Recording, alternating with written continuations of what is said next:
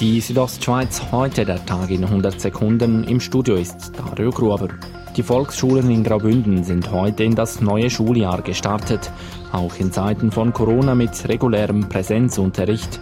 Eine Maskenpflicht gibt es nicht. Die Bündner Kantonsärztin Marina Jamnitzki sagt, Ganz konkret haben wir jetzt in Graubünden bisher noch keinen Fall in einer Schule. Und von dem her muss ich auch sagen, wieso sollten wir jetzt zum Beispiel allen eine Maskenpflicht auferlegen? Ab Oktober sind Großanlässe in der Schweiz grundsätzlich wieder möglich, jedoch nur mit entsprechenden Schutzkonzepten. Dazu will der Bund mit den Kantonen einheitliche Kriterien erarbeiten. Graubünden ist daran, sich auf die Sitzungen mit dem Bund in Stellung zu bringen. Eine erste Sitzung hat heute stattgefunden, bestätigt Kantonsärztin Marina Jamnitzki gegenüber RSO. Und da sind wir also wirklich in Vorbereitung, auch wenn man jetzt in dem Sinn noch nichts kann gegusten sagen, aber wir sind dran und ich weiß, dass jetzt zwei intensive Wochen mal wieder auf uns werden zukommen. Beim Werkhof in Chur ist heute Morgen ein Güterzug der SBB mit einem Auto zusammengestoßen.